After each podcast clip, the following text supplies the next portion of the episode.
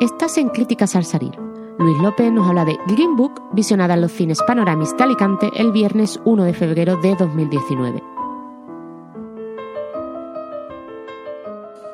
Green Book, la última película de los Oscars que faltaba por estrenarse, dirigida por un director al que yo siempre he tenido mucho cariño, que es eh, uno de los Farelli, ¿no? El Peter Farelli, creo que es, sí, Peter Farelli.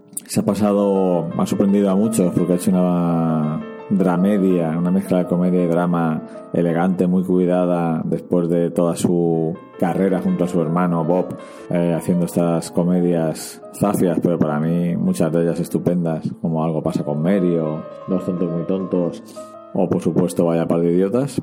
Y a mí no me ha sorprendido porque las comedias de los Farelli a mí más que por la parte zafia o exagerada me gustaba porque describían bien la vida en Estados Unidos. el cine americano ha perdido mucho eso. Eh. yo antes veía una película americana y más o menos, es cine, lo sé, pero más o menos me hacía una idea de cómo vivían los estadounidenses en ese momento o ese tipo de estadounidenses concreto, cosa que, que ahora no es difícil de ver. Entonces, esta película que tiene mucho road movie que tiene un puntito de paseando Miss Daisy al revés. Yo creo que puede funcionar muy bien entre grandes eh, grupos del público. Es una cinta que recupera ese sabor del cine estadounidense de, pues, de los años 80, principios de los 90.